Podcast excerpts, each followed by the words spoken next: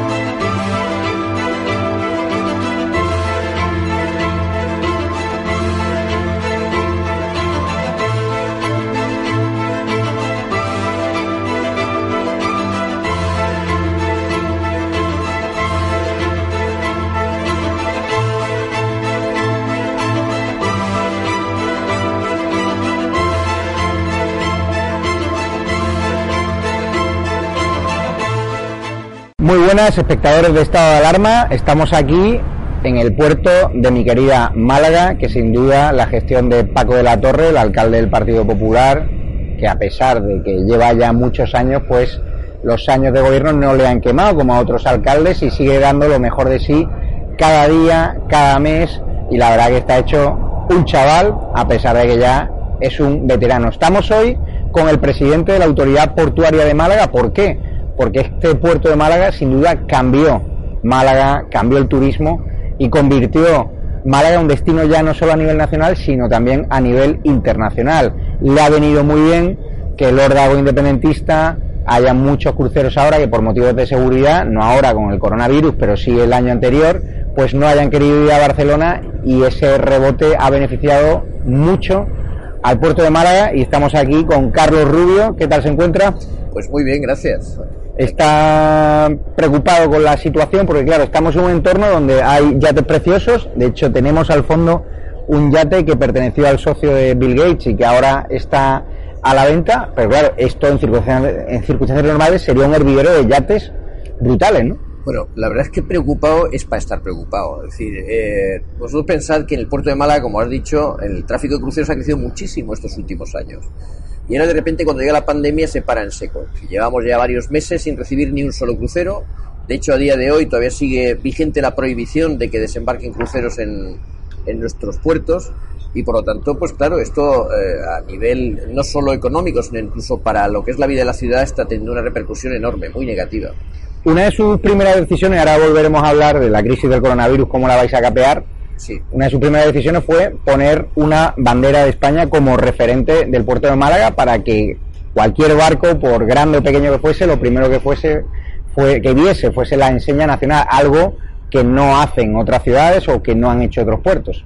Bueno, parecía lógico, ¿no? O sea, pensemos que un puerto es la, la, la, puerta de entrada y de salida de un país. Entonces, ¿qué cosa más lógica que cuando algún buque de cualquier otra nacionalidad, con pasajeros de cualquier nacionalidad entran en nuestro territorio, pues vean cuál es nuestro, nuestro símbolo, el símbolo que nos representa a todos, ¿no?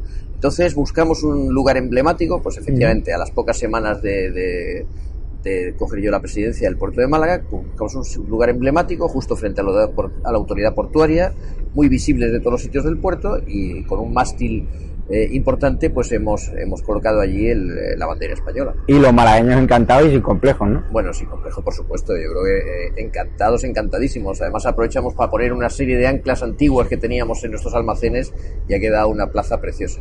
Aquí se hace además el desembarco del Cristo de la Buena Muerte, los legionarios. Este año supongo que habrá lamentado muchísimo que la Semana Santa no se ha podido llevar porque yo he podido estar gracias a usted y la verdad que son escenas muy emotivas y ha sido una pena ¿no? que el coronavirus incluso ha obligado a cancelar lo que más gusta en la Semana Santa, el día grande, ¿no? Pues sí, la verdad que ha sido una pena. O sea, yo lo he sentido personalmente con mucha pena, pero yo creo que todos los malagueños, porque como bien dices, al final el desembarco de la Legión, el día de la procesión del Cristo de la Buena Muerte, eh, es quizá uno de los momentos cumbres de la Semana Santa sí. malagueña, junto con otros, por supuesto, importantes, pero esa cofradía de Mena es tradicional, es muy querida por todos los malagueños, por todos los españoles, diría yo, porque además ese es un acto que se retransmite a toda España y tiene muchísima mm. gente que lo sigue por televisión.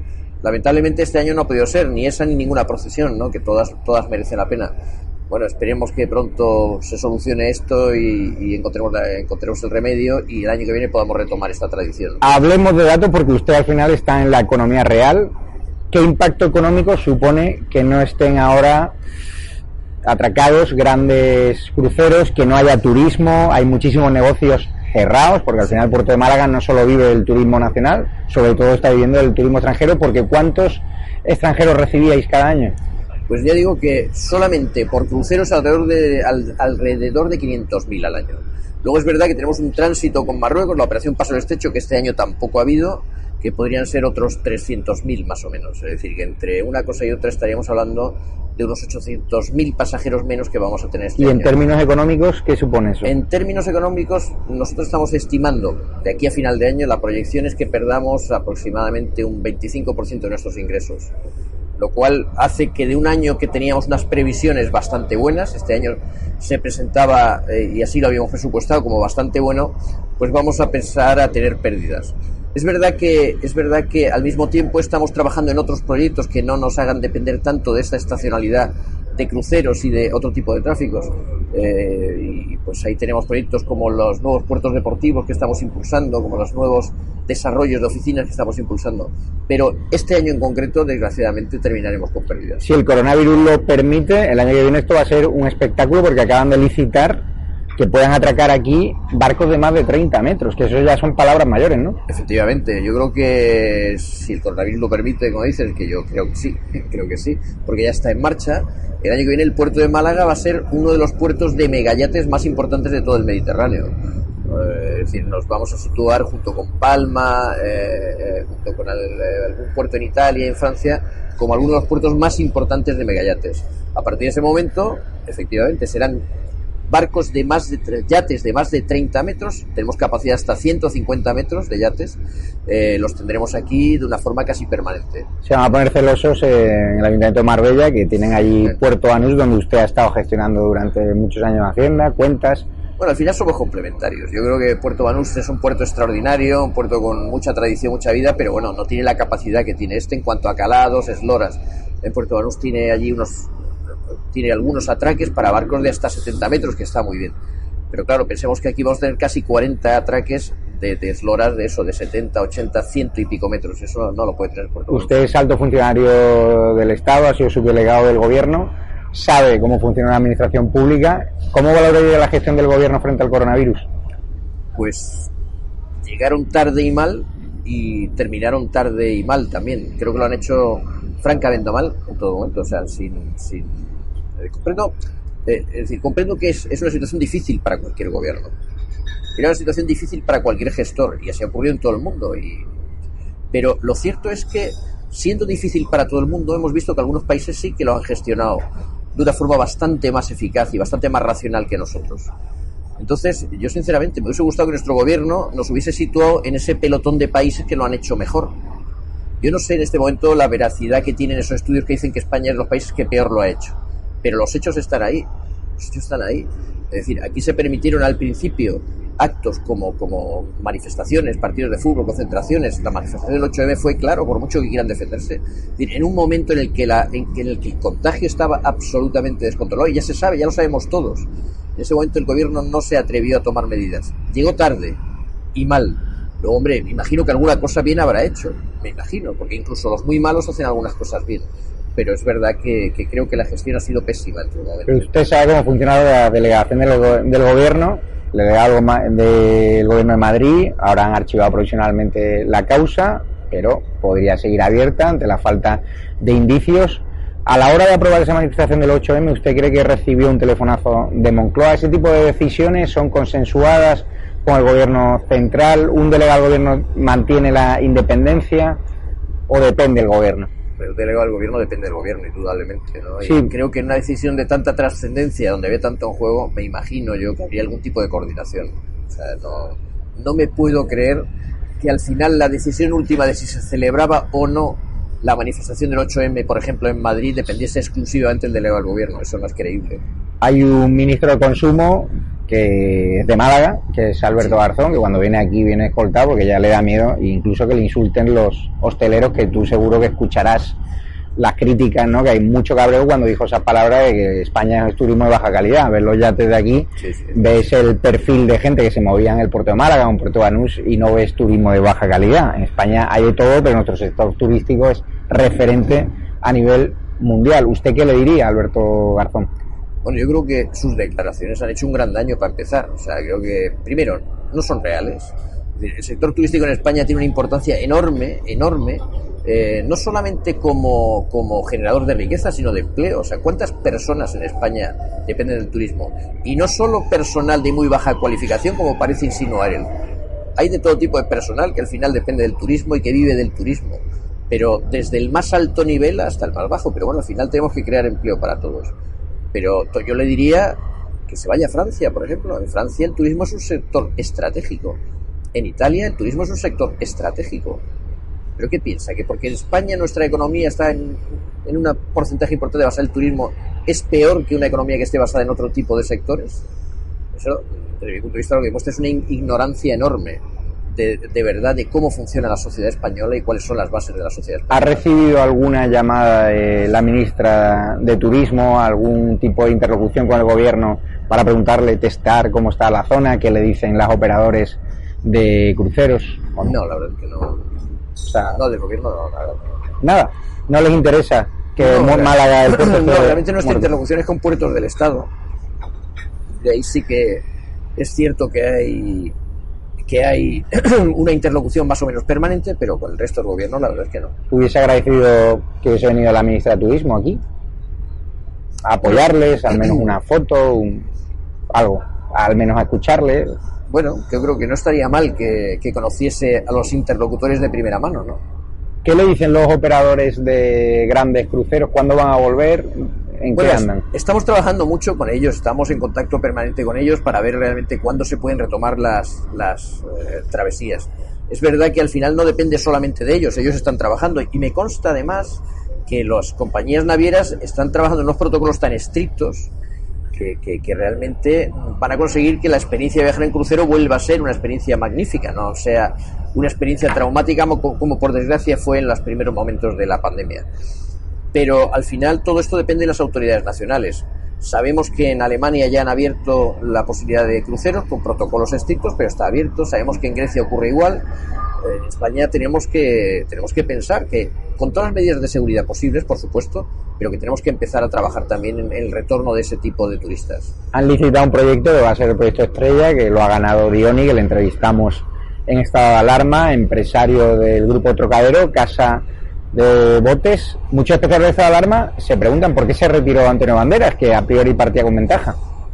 Bueno, no, no, lo sé, no lo sé. Yo creo que la oferta de Antonio Banderas, debo decir que era una, una oferta magnífica, era una oferta técnicamente muy bien preparada, era un proyecto muy, muy bonito para el puerto, pero bueno, me imagino que eh, las consecuencias económicas de la pandemia quizá les ha afectado en gran medida y no han podido afrontar los compromisos que asumían.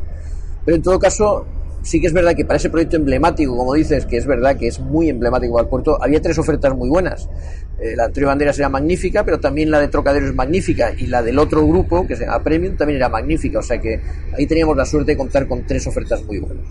Como usted también es cargo del militante del Partido Popular, ha estado durante muchos años creo incluso de concejal, ¿no? En Ayuntamiento de Marbella, bueno, no llegó a ser concejal, coordinador general. Coordinador general preguntarle cómo ve actualmente al Partido Popular, a Pablo Casado.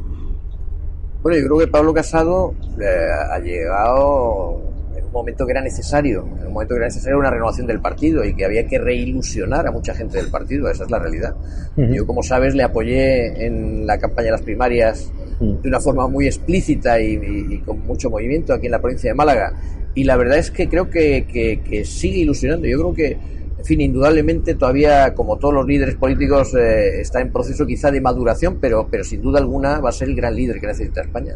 Y en cuanto al Partido Popular, bueno, pues hay que reilusionarnos, hay que volver a movilizarse, hay que volver a sentir que, que, verdaderamente somos la alternativa de gobierno que hemos sido siempre.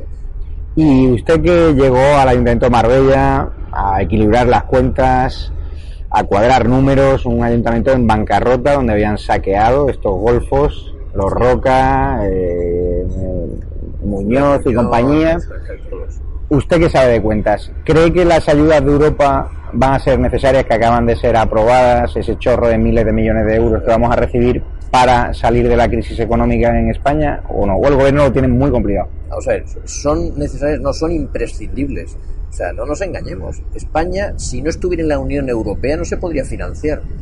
Eh, muchas veces estos gobiernos de izquierdas eh, que hemos tenido a lo largo de la historia piensan que el dinero sale de la nada y que el dinero, como dijo en su día Zapatero, viene de no se sabe muy bien dónde. Pero la realidad no es esa. El dinero al final es el que es y se genera a través de la riqueza que crea un país. Entonces, si de verdad quieren seguir pagando todo lo que es necesario, desde pensiones, sueldos de funcionarios, inversiones, para eso necesitan financiación. Si no hubiera Unión Europea, España en los mercados no se podría financiar. Hmm. España, siendo un país aislado fuera de la Unión Europea, no tendría ninguna capacidad de financiación. Entonces, lo de la Unión Europea no es que sea necesario, es que es imprescindible.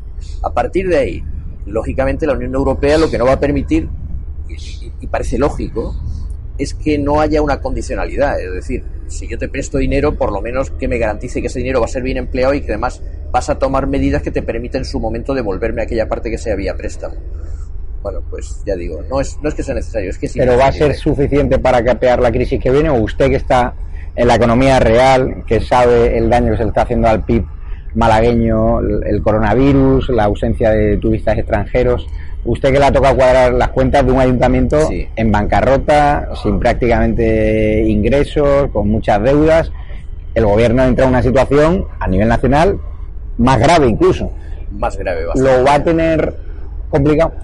Lo va a tener muy complicado, la verdad es que lo va a tener muy complicado, porque al final no hay más salida que realmente hacer ajustes estructurales serios en la economía española para poder afrontar esta situación. Porque, aunque parezca mentira, esto que ha sido un parón de la economía de escasamente tres meses, va a tener repercusiones durante muchos años, ¿no? Es una cuestión, como se habló en su momento, de una bajada puntual y un rebote inmediato. No, por desgracia esto no funciona así y ya lo estamos viendo, que esto no está funcionando así. Es decir, volver a poner en marcha la economía, que vuelva a fluir, eh, digamos, todo, todo el tejido industrial y comercial, esto va a tardar años. Y por lo tanto, mm, el capear esa situación negativa durante años no va a ser sencillo para el gobierno y no sé si las ayudas europeas van a ser suficientes para que haya un empobrecimiento general del país. No lo sé.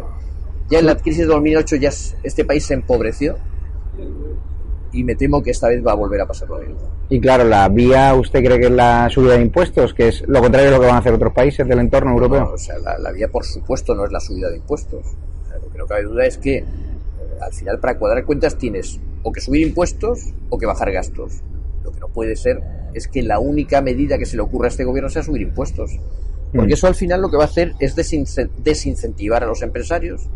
Claro, si, si la mitad de las ganancias que tengo yo por mis inversiones las tengo que pagar vía impuestos, pues ya el incentivo se pierde bastante. Eh, eh, todo lo contrario, yo creo que lo que hacen otros países, y lo estamos viendo, el ejemplo de Alemania es, es bien claro, es que es la única vía real para reactivar la economía. Pues muchísimas gracias, don Carlos Rubio. El próximo año esperemos venir ya montados en un pequeño crucero, porque la verdad vengan al puerto de Málaga, es una maravilla, y este año si vienen en julio, en agosto, apoyen al turismo nacional, apoyen a los restaurantes que están aquí, que de verdad lo necesitan, porque al turismo nacional hay que apoyarle cuando más se necesita y este año estamos en una situación de emergencia y es necesario y estamos en un puerto bellísimo que ha cambiado la estampa de Málaga para siempre y la verdad que hay que apoyarle de corazón. Así que muchísimas gracias por tu tiempo. Gracias, gracias a vosotros.